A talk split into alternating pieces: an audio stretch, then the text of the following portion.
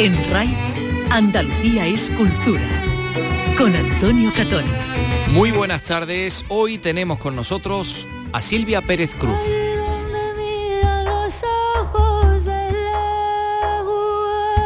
La cantante y compositora catalana recala en Andalucía, en Sevilla, con el concierto Teatro Género Imposible. Carlos López, buenas tardes. Buenas tardes. Presenta su último disco, Farsa Género Imposible, que recopila temas suyos para cine, teatro y danza, bajo la dirección del dramaturgo argentino Pablo Messiez. Hemos charlado con ella, nos ha contado entre otras cosas que su inspiración nace también de su infancia y de las clases de arte muy especiales que le impartía su madre. Me enseñó a mirar la belleza, en, a entender la belleza tanto en un cuadro, en una fotografía, y, y ella hacía unas clases muy especiales donde se pintaba, pues como decías tú, con chocolate, con frutas, trabajaban los colores de una manera muy, muy emocionante. Y, y nos ha cantado además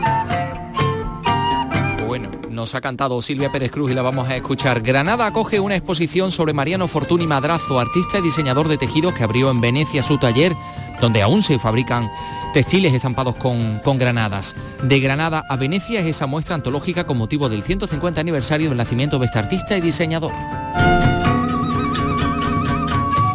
¿Estará la mano de Velázquez o de Alonso Cano en el cuadro del taller de Pacheco que una parroquia sevillana acaba de recibir como donación y que ha restaurado el IAPH, el Instituto Andaluz de Patrimonio Histórico? Hoy nos vamos a adentrar en este misterio de la belleza. No se lo pierdan. Comenzamos con la realización de Miguel Alba, produce Ryan Gosto. Andalucía es cultura con Antonio Catoni.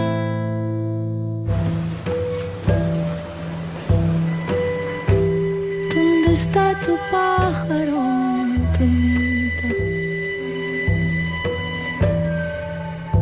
Dime dónde está tu pájaro.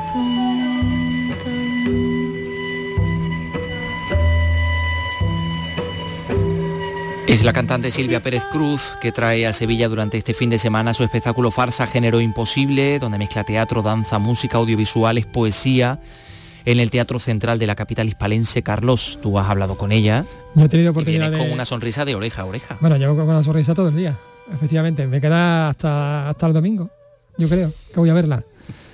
Bueno, farsa es un término que, hacía, que hacía referencia a las comedias breves para rellenar huecos entre actos durante las representaciones teatrales. Algo hueco, para pasar el tiempo. Y hoy farsa significa falsedad. Y a raíz de ahí se establece pues una reflexión entre la diferencia entre lo que somos y lo que enseñamos este espectáculo nace del disco del mismo nombre, publicado en la primavera de 2020. Ocurrió algo en aquella primavera, donde Silvia Pérez Cruz reunía una serie de canciones que pertenecían pues, a trabajos suyos para teatro, para danza y para cine. Y hoy, como decimos, pues lo presenta en Sevilla.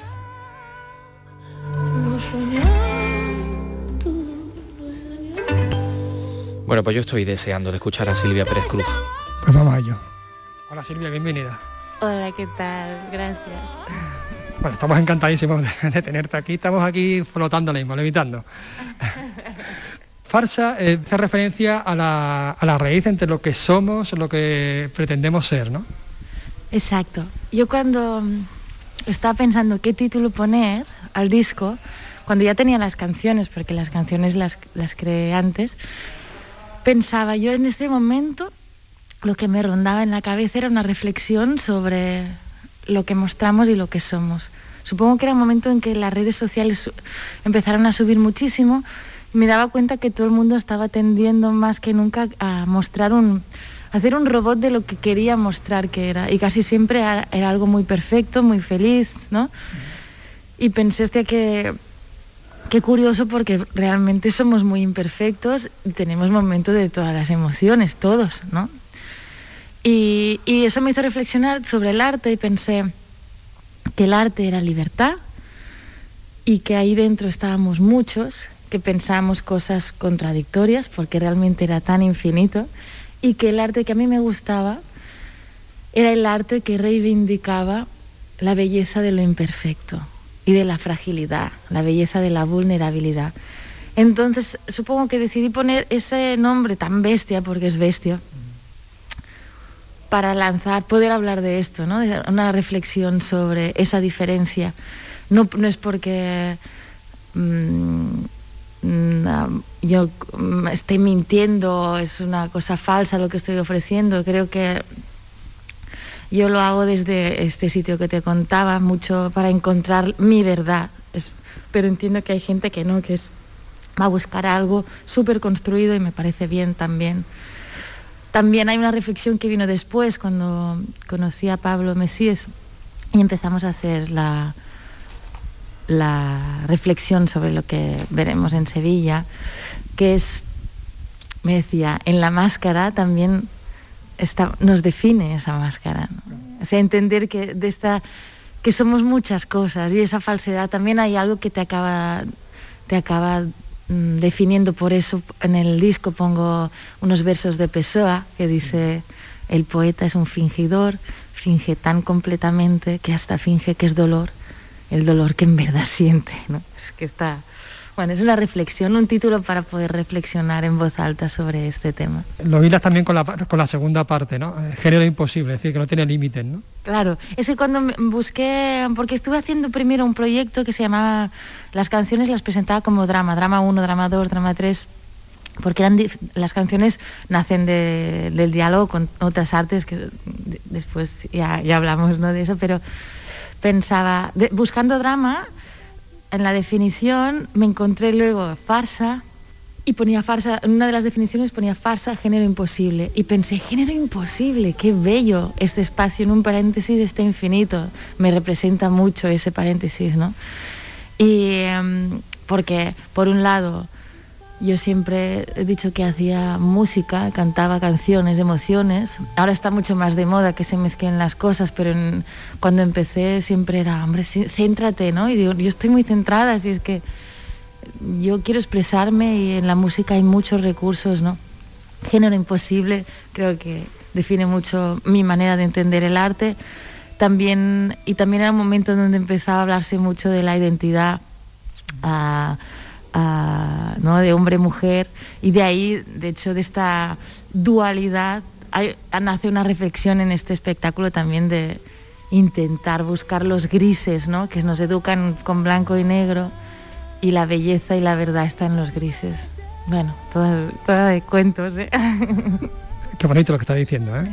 Por otra parte, eh, este espectáculo nace de, un disco que publicaste en la primavera del 2020. Tienes tres versiones, digamos, del espectáculo, tú sola, con banda y, y aquí, en el que mezclas teatro, mezclas danza, mezclas audiovisuales, mezclas poesía. ¿Es el espectáculo más completo? Pues yo me siento muy plena haciéndolo, porque claro, también tiene que haber unos recursos, tiene que es como mm, a nivel de de creación, de producción, lo he tenido que hacer desde otro punto de vista más como hacen en teatro y danza, ¿no? Que entrar tienen que coproducirlo porque es que si no es imposible.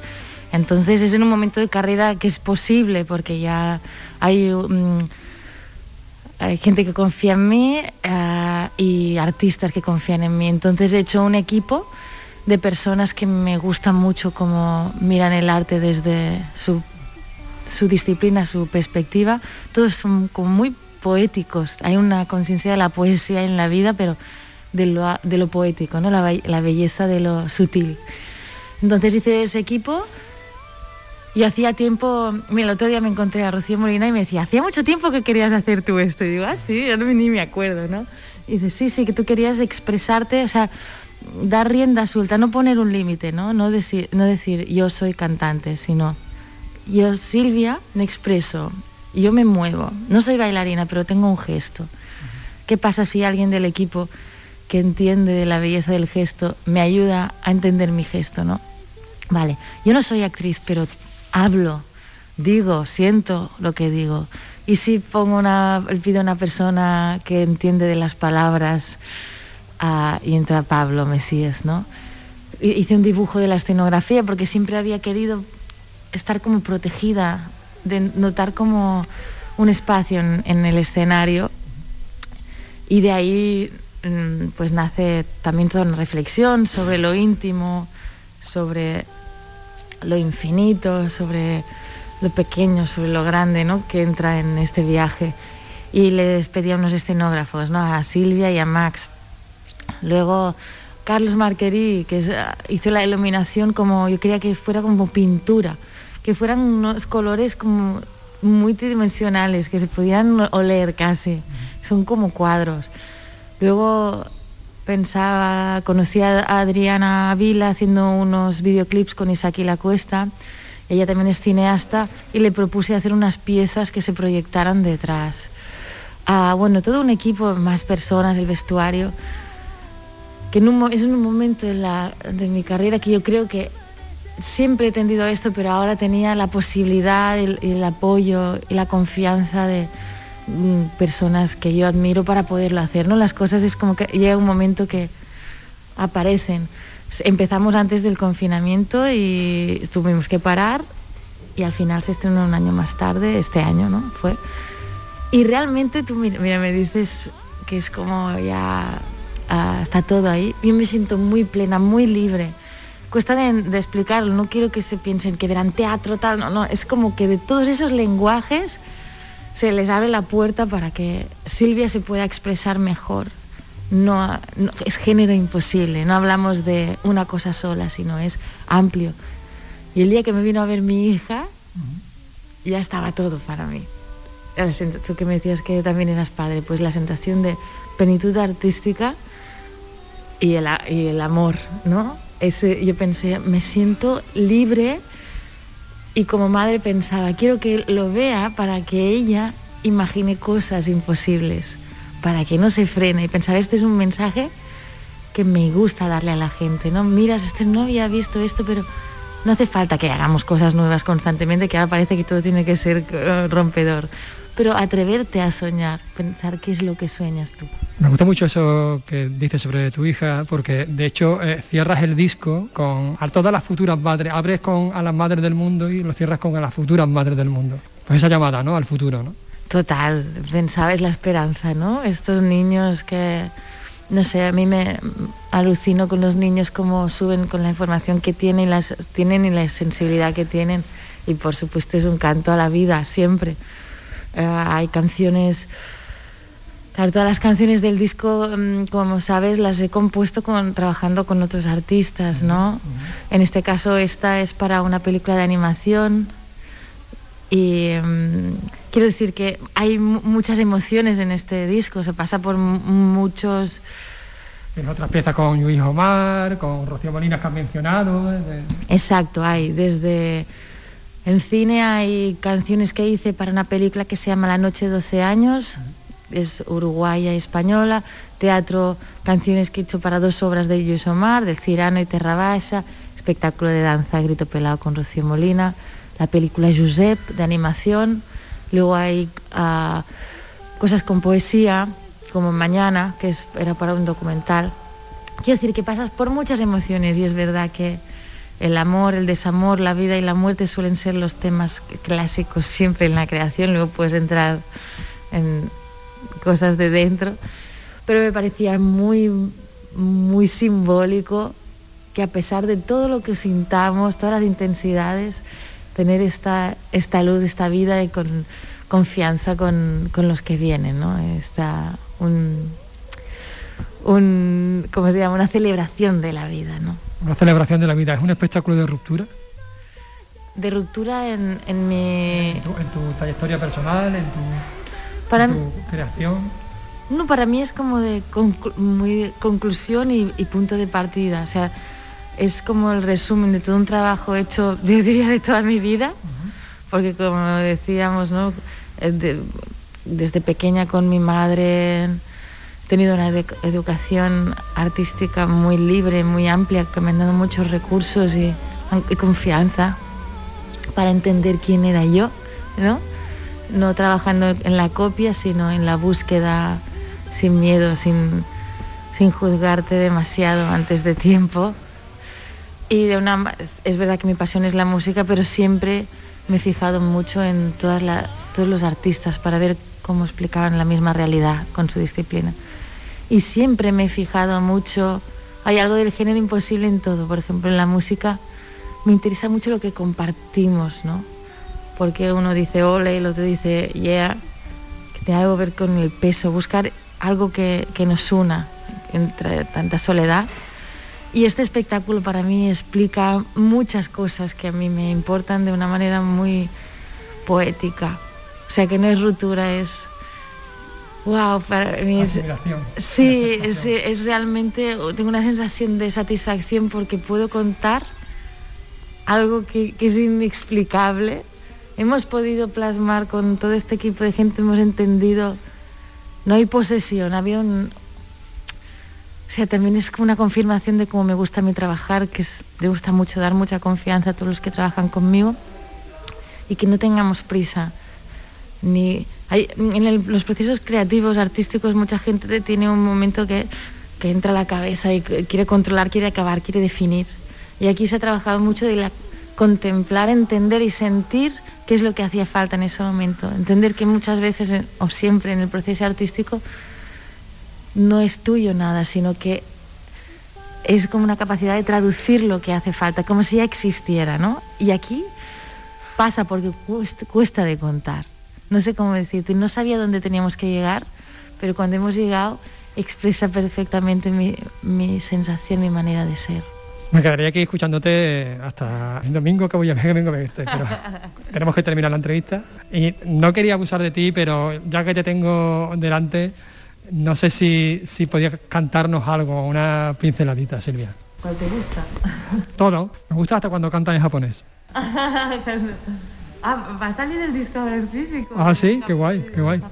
Pues que te canto de este disco, ¿no? A ver, mañana. Te canto Venga, mañana. esa es preciosa.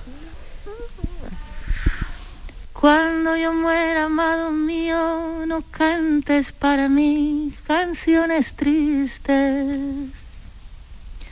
Y olvida falsedades del pasado. Recuerda que fueron solo sueños que tuviste. Qué falsa invulnerabilidad la felicidad. Ay, Qué falsa invulnerabilidad la felicidad.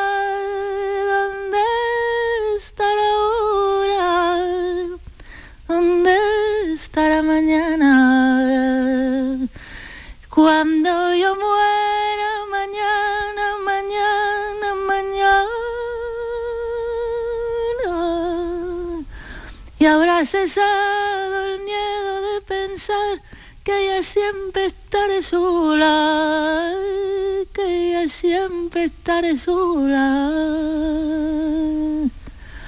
Mañana. O del arte. Cuando yo muera, amado mío, no cantes para mí canciones tristes. Olvida falsedades del pasado. Recuerda que fueron solo sueños que tuviste. Que Pero, mm, querido Carlos López, mm, Dígamelo. ¿cómo es posible? Mm, ¿Cómo consigues que, que- que- que Silvia Pérez Cruz te cante? Eh, ¿Cómo lo haces? ¿Qué lardás? Que dirían en Madrid. ¿Qué lardás? ¿Qué lardás? Pues mm, mm, nos da ella, ¿no? Qué barbaridad, qué barbaridad. ahora? ¿Dónde estará mañana? Cuando yo muera, amado mío, no me mandes flores a casa. Bueno, te has traído incluso el disco, el disco físico, que por cierto Mi es un disco vinilo, mi precioso, vinilo personal, tu sí. vinilo, bueno, que son dos, ¿no? Son dos, sí, es un vinilo doble, doble, un sí. doble álbum, que es precioso y te lo ha dedicado. Sí, porque he tenido mi momento fan después de la entrevista. ¿Qué te ha puesto? Dínoslo a toda la audiencia de Andalucía Escultura. Bueno, me ha dicho, me ha puesto. No te ha costado, no te ha resistido nada, ¿eh? No, No, has dicho, no, no, no, esto no. es algo privado, no, no. Es- Dicho, bueno, Es un encanto, es un encanto, aparte de ser una artistaza. Y me ha puesto, Carlos, mil gracias y lo más importante, que estas canciones te hagan buena compañía, como a todos nosotros. Eh, Mira, una dedicatoria sin, sin pretensiones ninguna y, y una dedicatoria muy sencilla, muy bonita, ¿eh? me parece muy acertada. Bueno, como es ella, ¿no? Que te llega, te llega al corazoncito. Pues sí, señor. Enseguida vamos a hablar de patrimonio, pero nos vamos a quedar disfrutando un poquito más de Silvia Pérez Cruz.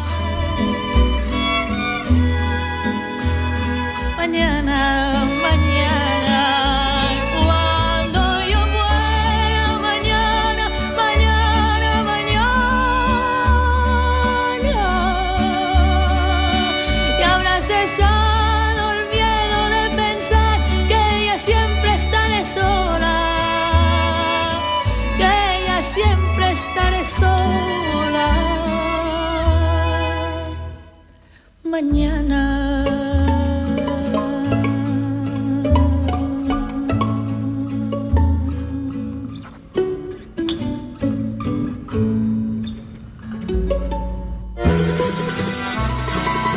Andalucía es cultura con Antonio Catoni.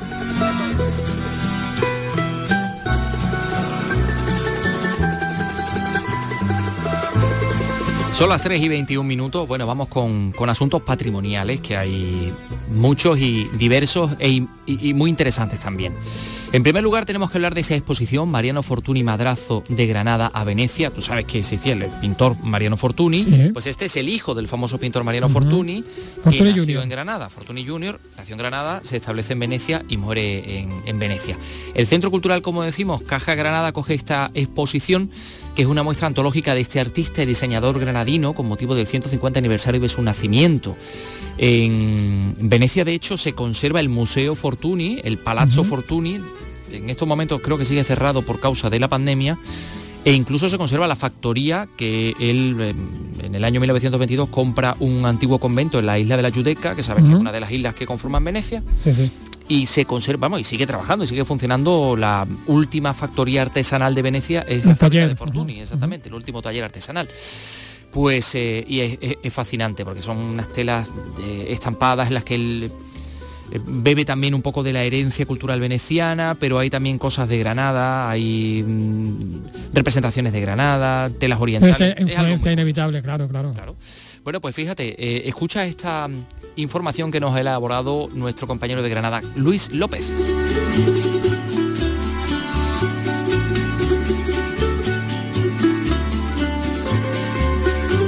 La exposición abarca obras y momentos destacados de este granadino, hijo del también pintor Mariano Fortuny y que vivió seducido por el aire exótico y oriental. Lucina Llorente es comisaria de la exposición. Granada es una constante en la vida de Fortuny. Hay un cruce de, de elementos artísticos de Oriente con los occidentales y él yo creo que centra a Granada como el sitio donde se cruzan. Como si se tratara del atelier del artista, la muestra recoge los diseños donde Fortuny sintetiza las formas de las granadas o los motivos orientales de la Alhambra para decorar trajes y telas, gracias a sus novedosas técnicas de tinte y estampación textil. Un secreto solo compartido con su mujer Henriette, su gran compañera de vida y de creación. Él tocaba muchos palillos a la vez, lo mismo estaba haciendo el diseño eh, escenográfico de una ópera que estaba haciendo, inventándose un traje, que estaba pintando un cuadro o que estaba haciendo una lámpara de pie. Y en el mundo textil, que es en lo que Henriette estuvo más centrada, fue su perfecta mano derecha. Fortuny tuvo una relación con grandes personajes de la época que en algún momento coincidieron con este brillante artista granadino, con una vida apasionante que podemos conocer a través de esta muestra del Centro Cultural Caja Granada. Para no perdérsela y tienen ustedes, si pueden disfrutar del puente, pues varios días para poder hacerlo y estas próximas navidades, esta exposición Mariano Fortuny Madrazo de Granada a Venecia, eh, absolutamente fascinante. Como también es fascinante la historia de un cuadro, un cuadro em, que se encuentra en la parroquia de la Madalena de Sevilla. Es un cuadro que se ha donado a la parroquia o que han donado a la parroquia, una feligresa, ¿no? Eh, llegó a las instalaciones del Instituto Andaluz de Patrimonio Histórico para ser restaurado y allí se dieron cuenta de que ese cuadro era importante, de que era seguramente pertenecía al taller de Pacheco, pero es que hay más, porque es probable que en el cuadro también haya pinceladas de otros artistas de su taller, de alumnos del taller, como Alonso Cano, el granadino, como, como Diego de Silva y Velázquez, sevillano, en fin. La historia es fascinante, así que hemos estado esta mañana en la presentación de ese cuadro en la parroquia de la Madalena y hemos hablado con algunos de los protagonistas de, esta, de este asunto. Escuchen.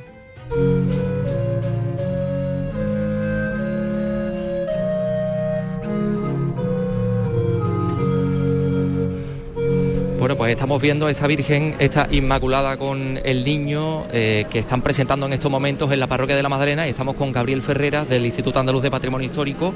Estamos ante una obra absolutamente excepcional. Seguramente antes, eh, al recibir esta obra, incluso con toda esa sociedad que presentaba, ya os disteis cuenta de que estábamos ante algo especial. Hombre, ya intuíamos algo, desde luego, de Pacheco indiscutiblemente y además de lo mejor de Pacheco y es en el momento entre 1611 a 1620, que es cuando el taller de Pacheco está en su máximo apogeo, podríamos decir, ¿no? con un Alonso Cano, con un Francisco López Caro, con un Diego Velázquez.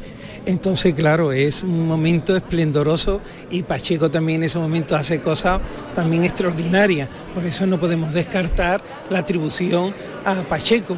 Pero bueno, tenemos que estudiar mucho más, estamos en ello analizando pues todos los materiales, todas las pinceladas, que también importante, hay unos estudios muy importantes de Pacheco como de, Diego Velázquez en el Prado y en otras instituciones internacionales, y ahí estamos también hablando y viendo cosas con todos los especialistas en, Pacheco y en Velázquez y en Alonso Cano, a ver lo que sale al final. A ver qué sale de aquí. Bueno, nos vamos a acercar, si te parece, Gabriel, para ver el cuadro de frente, porque ahí vemos a esa Inmaculada con el niño, es una Inmaculada vestida con una túnica de color eh, como púrpura, ¿no? Bueno, ese es un color que utiliza mucho Pacheco, que después lo sigue utilizando mucho también Velázquez, por ejemplo, en la adoración de los Reyes Magos, que se conserva en el Prado, pero que procede de San Luis de los franceses, pues mm, tiene ese color la, túnica de la Virgen, que ahí está retratada Juana Pacheco y su hija pues mm, es la que hace de, de, niño de Dios, ¿no?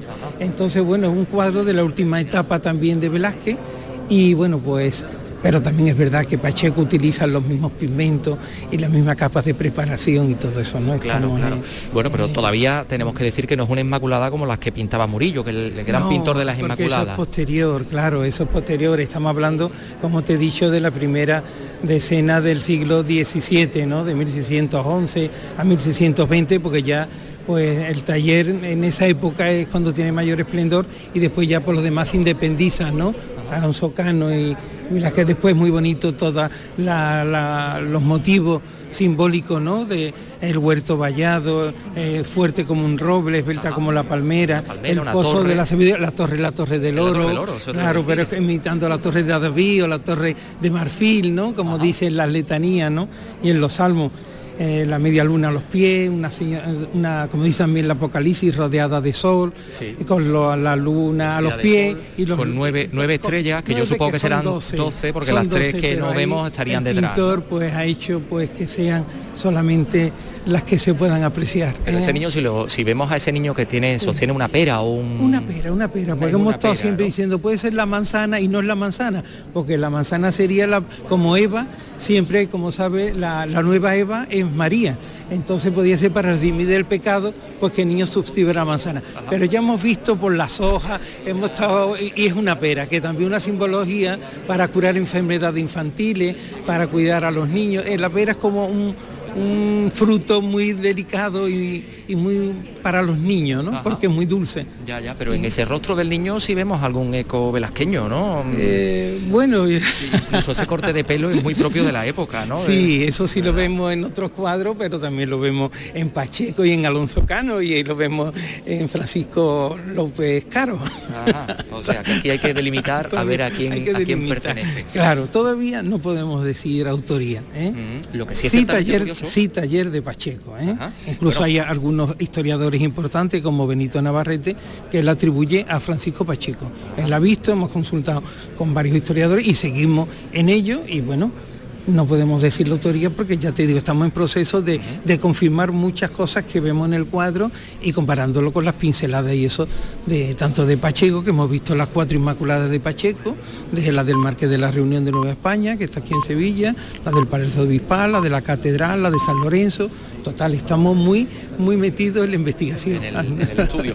Bueno, si, hablamos de ese primer tercio del siglo XVII, cuando se pinta esta Inmaculada, tenemos que hablar de una Sevilla, eh, el punto álgido de su, totalmente, de su comercio con las Indias y también de un asunto como es el de la Inmaculada, que la gente, con el los maculistas y los inmaculistas... Exactamente, precisamente esta, esta iglesia, los dominicos, son los que nos defendían el, lo de... El, el dogma de la Inmaculada, ¿no? que como sabe nacida sin pecado original. Es, desde que se concibió por San Joaquín Santana que no tuvo el pecado original como Madre de Dios. Ese es el dogma.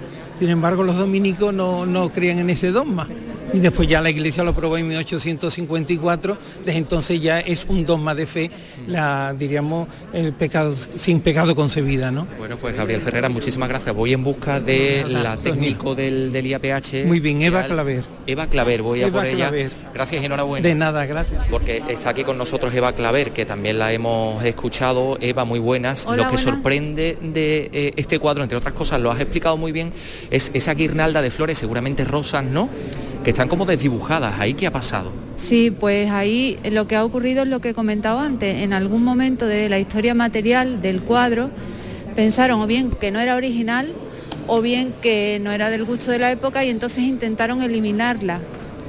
Eh, llegando incluso a, provocar abrasiones en la pintura. ¿Con una lija o con un...? Exactamente. Pensamos que incluso han utilizado un, instrumento de bastante porque hemos encontrado hasta rayones en, en lo que es la película pictórica.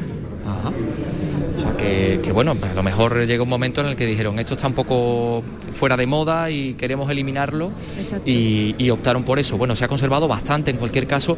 Podemos un poco adivinar también los colores de esas flores, algunos tonos rosáceos, rojizos, pero la Virgen está intacta. La Virgen sí, la Virgen sí. Mm, bueno, comentarte que la guirnalda, una vez que intentaron eliminarla y cuando vieron que no lo consiguieron del todo, la taparon con un repinte súper duro y súper grueso, que es lo que más trabajo nos ha costado en, todo el proceso de intervención, eliminar ese repinte que cubría la guirnalda.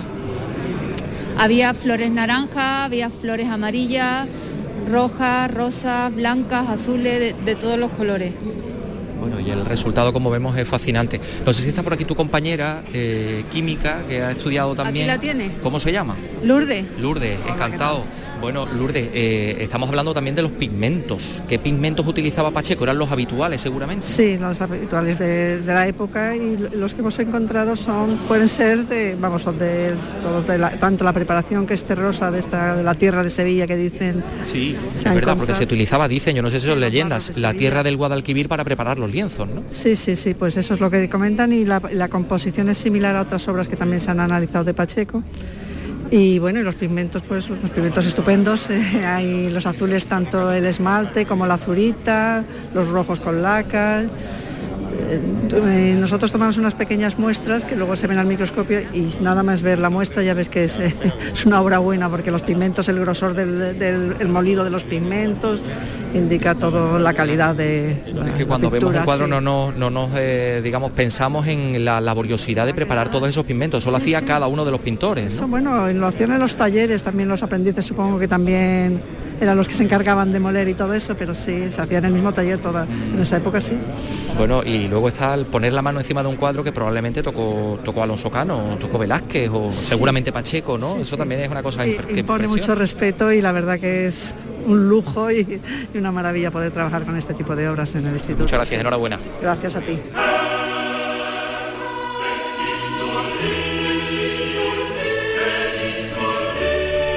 Con el dueño de la obra, que Francisco Román es el párroco de la Madalena. ¿Qué tal? Muy buenas tardes. Muy buena. Hombre, el dueño tampoco. El dueño, el dueño, es la parroquia. Yo, yo no, no, soy. Yo estoy aquí y sabemos el tiempo que estaré. Pero bueno, gracias a la generosidad de doña Soledad Roja, pues lo donó a la parroquia, que él, ella lo sentía como su casa. Y hoy, bueno, pues tenemos la alegría de tener este, este precioso lienzo que sin duda pues enriquece muchísimo pues nuestro patrimonio. Que ya de por sí es muy bonito pero claro, si se confirmara alguna de las otras autorías en el entorno del taller de Pacheco, pues ya sería una gran noticia para ustedes.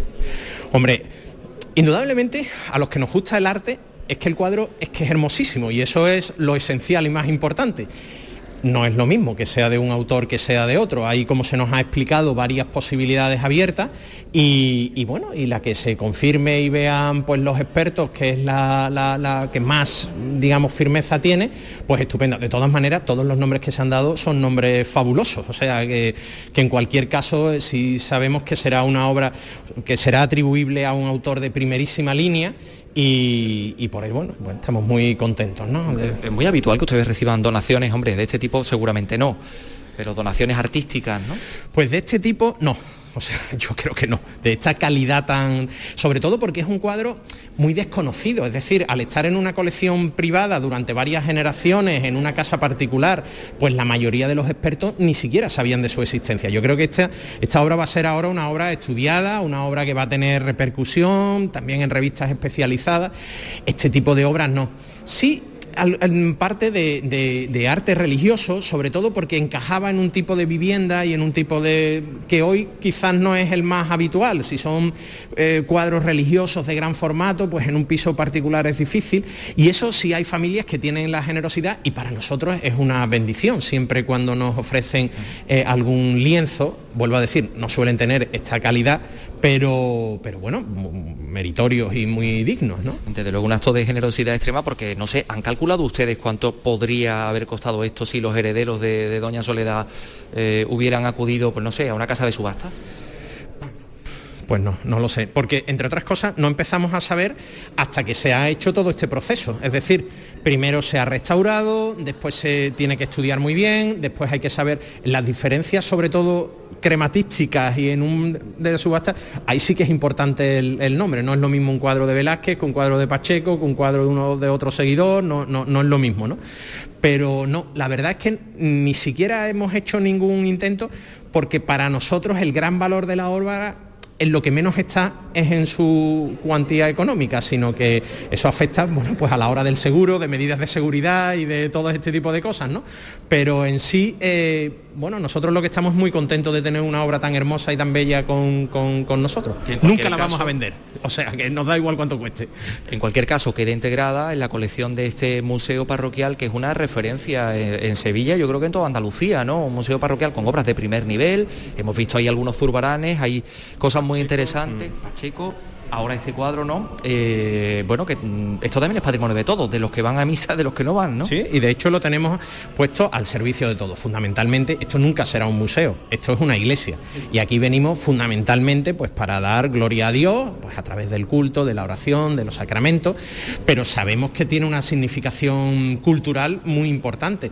Por eso nosotros tratamos no solo de hacerlo accesible, porque tenemos un horario amplio que no es de culto, sino solo para la visita cultural, ¿no? Pero además tenemos actividades como visitas guiadas, tenemos unos voluntarios cicerones que se encargan de hacer esa visita guiada, porque hoy, un poco como nos ha dicho don Juan José, el arte religioso hay que explicarlo en buena medida, decir, bueno, pues esto es lo que está representado, esto es lo que hay que atender, etcétera, etcétera, Tenemos también unas visitas nocturnas con una empresa especializada en este tipo de... es decir, que, tratamos de ofrecérselo a, todos, ¿no?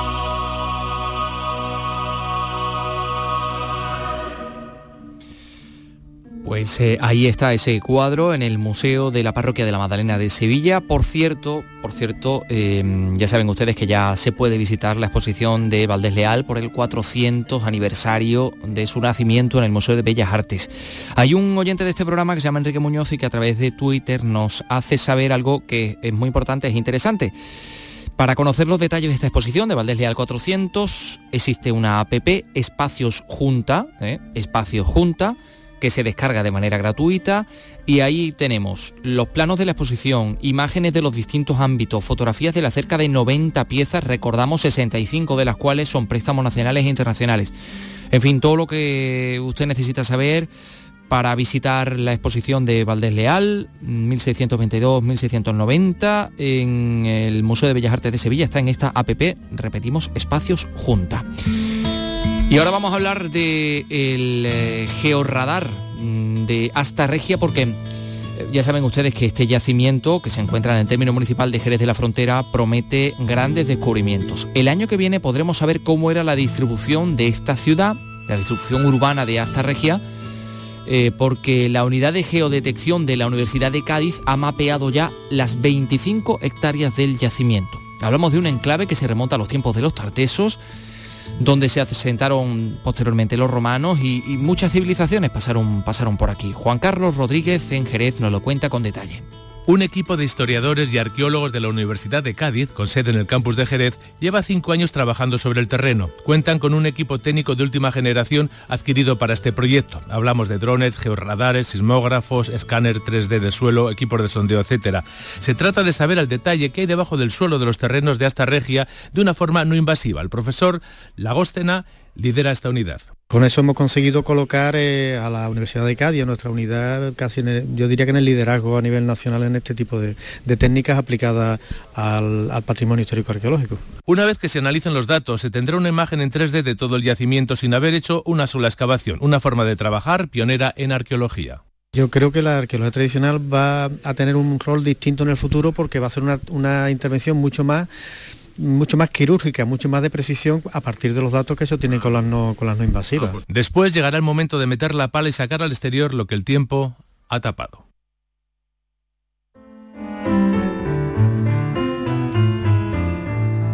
Además les contamos que se ha presentado hoy en el Centro de Interpretación de la Primera Vuelta al Mundo, junto a la Torre del Oro de Sevilla, Exploraterra, que es una iniciativa cultural para preservar y para mostrar el patrimonio de las expediciones marítimas españolas y portuguesas.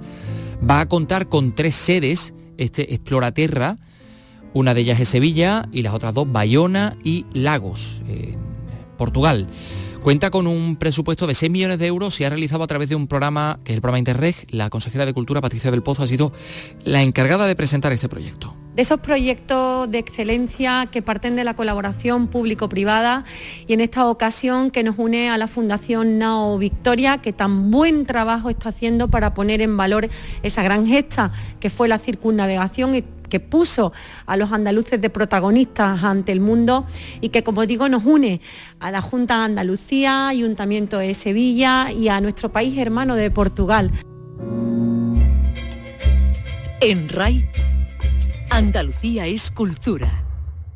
En la revista de RAI tienes el repaso a la actualidad del día, música, la última hora de la jornada, conexiones en directo. El gran programa informativo de las tardes de RAI es La revista de RAI, de lunes a viernes desde las 5 de la tarde con Beatriz Rodríguez. RAI, Radio Andalucía Información.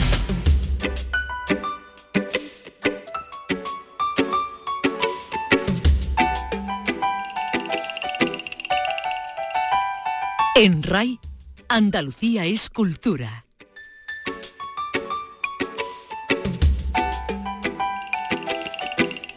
¿Qué te puedo yo decir? Si de tu aire respiro, si te veo sonreír,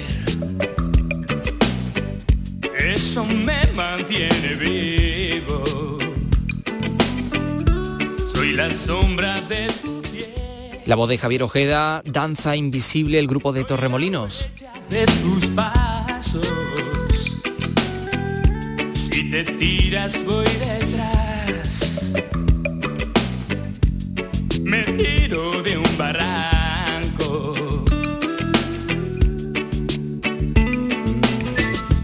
El documental A este lado de la carretera de él hemos hablado también aquí en este espacio, se presentaba en el Festival de Málaga, en el último Festival de Cine Español.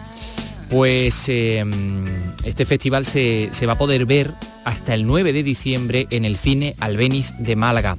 Hoy, a partir de hoy, ¿eh? a partir de hoy hasta el 9 de diciembre. Estamos hablando de eh, un documental dirigido por José Antonio Ergueta y Regina Álvarez y del cual nos va a hablar nuestra compañera Rosa Rico. Cuéntanos puedo asegurar que Málaga hubo una movida, además que fue distinta a la de Madrid. Con otro, con otro estilo. Cuenta cómo el grupo surgió en 1981 como trío, cuando se incorporó Javier Ojeda y cómo triunfó en Madrid en la sala Rocola y cómo ya no había marcha atrás. 40 años después, el documental A este lado de la carretera, que se presentó en el Festival de Málaga, nos recuerda todo lo que nos ha dado Danza Invisible y lo que ha aportado al panorama musical de nuestro país. El documental se ha hecho con fotografías, archivos personales y actuaciones en directo de los años 80 y 90. Este viernes se estrena en el Cine Albeniz. Estará en cartelera hasta el próximo jueves 9 de diciembre con un pase diario a las 8 y cuarto. Cuenta con el apoyo de RTVE, Canal Sur y la Junta de Andalucía.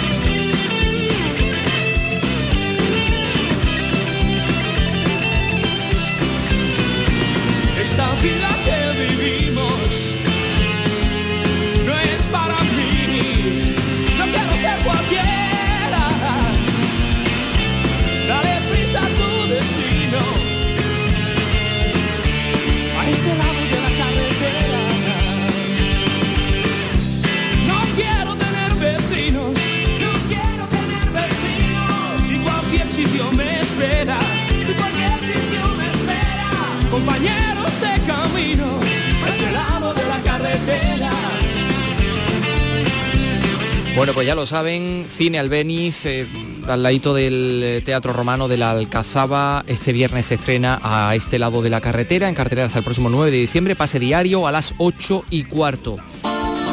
Y otro músico. Es la guitarra de Juan Valdivia, de los Héroes del Silencio.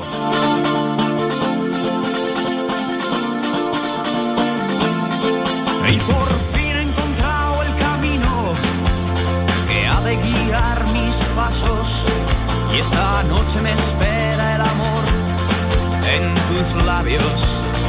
Porque hoy en Almería va a tener lugar un homenaje a este guitarrista, Juan Valdivia. Eh, esta tarde sus fans van a poder reencontrarse con el músico y con su legendaria Fender eléctrica. Lola López, Almería, cuéntanos. Héroes del Silencio desapareció como banda hace 25 años, pero es imposible que su música deje de sonar para toda una generación que ha vivido intensamente con ella. Desde hoy, en el Museo de la Guitarra de Almería, está expuesta durante toda la Navidad la mítica Fender de Juan Valdivia, guitarrista de Héroes del Silencio, al que se le homenajea por su trayectoria. Estoy sorprendido, alucinado, estoy en un sueño. Jamás pensé en mi vida que pasara, que hicieran una copia de mi guitarra y, y que me hagáis esta cosa tan bonita. Estoy muy contento de poder colaborar con Global Humanitaria siempre para que la música se convierta en ayuda a las injusticias del mundo.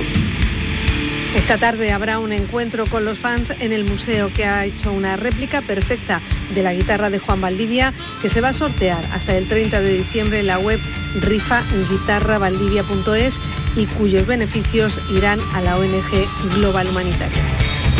Amanecí con los y la rabia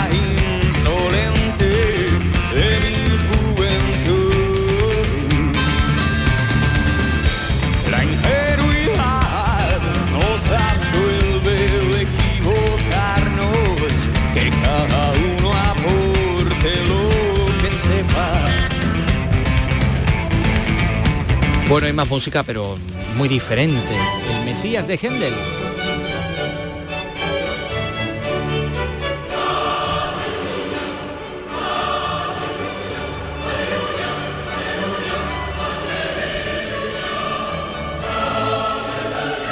El Gran Teatro de Córdoba acoge este sábado y el domingo, día 5, este sábado 4 y el domingo 5, el Mesías de Händel, interpretado por la Orquesta Joven de Córdoba y el coro Cirillab. José Antonio Luque. El oratorio estará dirigido por el maestro Alejandro Muñoz y cuenta como solistas con cuatro prestigiosas voces del panorama nacional, el tenor Jesús Álvarez, el barítono Javier Povedano, la mezzosoprano Beatriz Lanza y la soprano auxiliadora Belmonte. cierto corte eh, historicista al tener una orquesta de un tamaño mm, bueno pues no excesivo, un coro también comedido.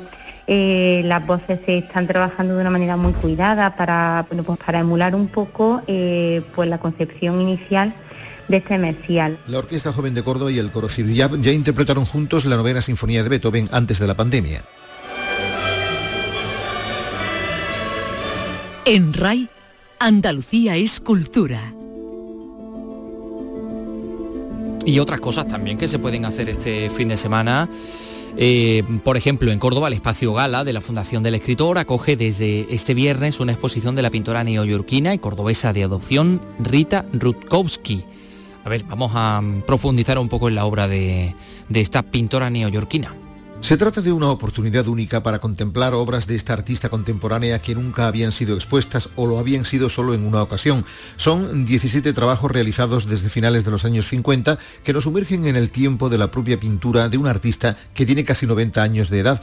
La comisaria de esta muestra es Virginia Bersabé, que fue becaria de la Fundación de Antonio Gala. Rita tiene un control extraordinario del color, de cómo genera vapor y luz con ese color y un compromiso muy grande que tiene con su pintura y la relación vital y los espacios. La exposición de Rita Rutkowski estará abierta al público hasta el 18 de enero.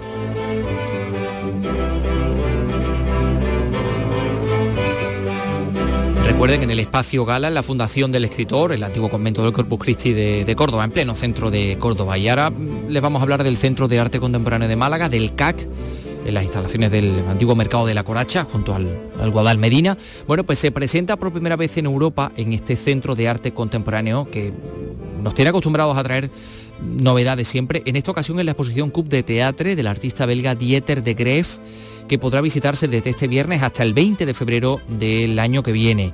Y hay eh, sobre todo pintura eh, con formatos además mm, bastante diversos, eh, muy diferentes, pero en cualquier caso es Rosa Ricola que se lo conoce al dedillo. Adelante Rosa. La muestra está compuesta por una selección de pinturas de diversos formatos que repasan su trabajo y que han sido realizadas durante estos últimos cuatro años para esta ocasión. La obra de Dieter de Griff se caracteriza por el empleo de una paleta de colores saturada que representan sus ideas y reflexiones sobre la felicidad, el amor o los deseos insatisfechos.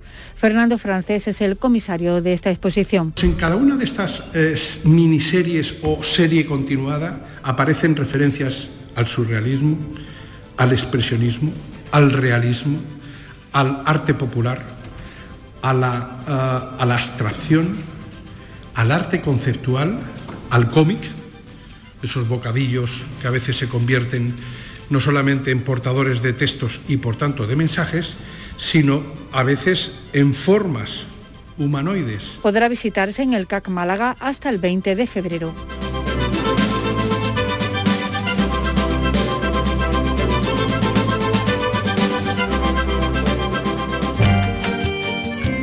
Andalucía es cultura con Antonio Catoni.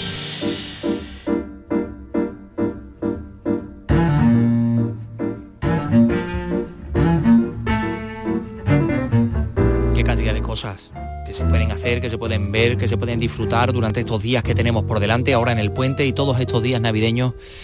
Eh, por ejemplo, otra propuesta es la del Museo de Almería, que ha inaugurado una exposición didáctica que descubre a los más pequeños el papel de la mujer a lo largo de la historia y lo hace con figuras de plastilina que es algo, eh, como ustedes saben, que a, los, que a los niños pues les, les gusta mucho, ¿no? Eh, fíjate, eh, o fíjense, se puede ver desde, desde Lucy, de la primera homínima, homínida, desde la primera homínida hasta la primera astronauta y todo hecho en figuras de plastilina. José Antonio Fuentes nos ha dicho que merece la pena, que está muy bien. Esta exposición del Museo de Almería, recuerden, aquí hay más datos. Adelante, José Antonio. Plastihistoria es la exposición con la que el Museo de Almería se suma a la programación navideña. La muestra recoge con figuras de plastilina el paso de la mujer por la historia. Podemos ver a Lucy, la homínida más antigua encontrada que vivió hace más de 3 millones de años. Desde ella hasta Valentina Tereskova, la primera astronauta que viajó al espacio en solitario, o Nadia Comaneci, una de las más grandes gimnastas de todos los tiempos. Carlos Javier Fernández es el director del Museo Arqueológico. Una historia en la que se hace un recorrido por las diferentes figuras que han configurado la realidad tal como la conocemos hoy. Se trata de una exposición que empieza con el primer fósil conocido de la especie humana, que es femenino, el fósil de Lucy, y eh, va eh, entretejiendo una historia eh, a través de los diferentes periodos y mm, presentando bueno, pues toda la historia de la humanidad. Cleopatra, Isabel la Católica o las llamadas computadoras de Harvard que trabajan para la NASA son otras de las mujeres que han hecho historia.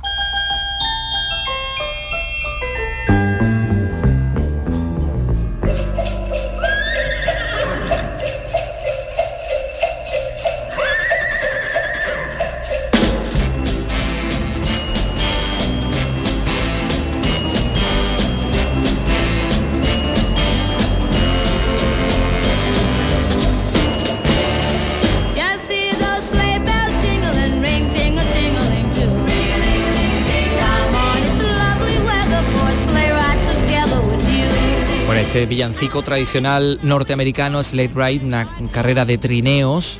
En este caso es una versión de las Ronettes. Eh, y esta canción está incluida en el cuento de Navidad que mañana vamos a poder ver en el Gran Teatro en Huelva y el domingo en el Cartuja Center de Sevilla. Muchos dicen que Dickens creó la Navidad, ¿no? De hecho, él en el cuento de Navidad escribe, mi propósito era, en una especie de mascarada fantástica con el buen humor que la época del año justificaba, despertar algunos pensamientos de afecto y tolerancia, si bien estos nunca llegan a destiempo en una tierra cristiana. Eso escribió Dickens en 1840 y tantos, cuando salió publicado el cuento de Navidad.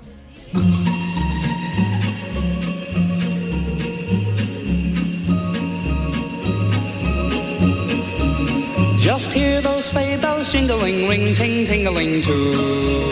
Come on, it's lovely weather for a sleigh ride together with you. Bueno, pues como decimos, cuento de Navidad, mañana en Huelva, llega de la mano del prestigioso autor Dickens, esta versión teatral protagonizada por Mariano Peña y Antonia San Juan, elenco compuesto por 20 artistas destacados del mundo de los musicales. Eh, bueno, buena oportunidad además para conocer en familia pues la historia de Ebenezer Scrooge, el viejo avaro, ese hombre avaricioso, egoísta, que tras la visita de cuatro fantasmas durante Nochebuena pues reflexiona y cambia de actitud para terminar convertido en un hombre generoso y ha habido de celebrar eh, las fiestas navideñas pues con, con, todo el mundo, ¿no? Estamos hablando de una obra eh, que va a estar disponible, que está disponible en este periodo navideño. Hay otra cita también, como decimos, mañana en Huelva, el domingo en Sevilla, el día 19 estará en Málaga este cuento de Navidad con Mariano Peña, por cierto, nubense, y con, y con la canaria Antonia San Juan en ese elenco de, de 20 artistas. Nosotros nos vamos a ir ya prácticamente porque nos quedan tres minutitos para las 4 de la tarde.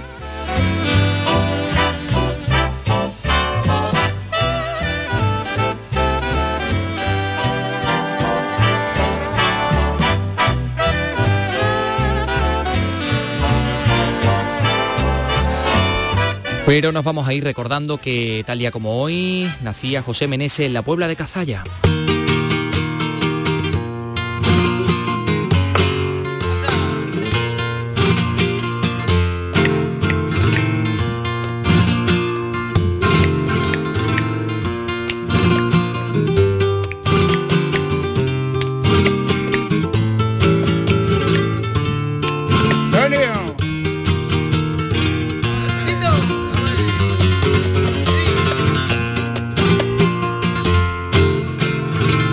Cumpliría 79 años.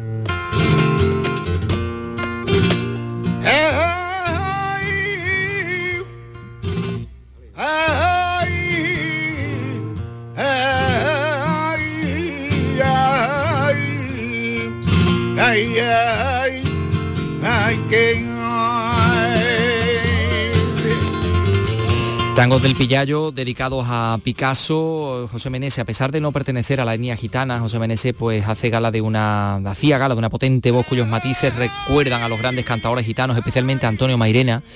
Nos dejaba hace cinco años, como decimos, hoy cumpliría 79, nos vamos a ir con su voz. Iba a decir que regresamos el lunes, pero no, el lunes no, ni el lunes, ni el martes, ni el miércoles. El jueves sí estaremos aquí a las 3 de la tarde. Cualquier caso, yo no voy a tener puente. Este que les habla va a estar haciendo un programa en, nuestra emisora Canal Sur Radio eh, a mediodía. Así que, en fin, volveremos el jueves aquí a las 3 de la tarde. Andalucía es Cultura. Adiós.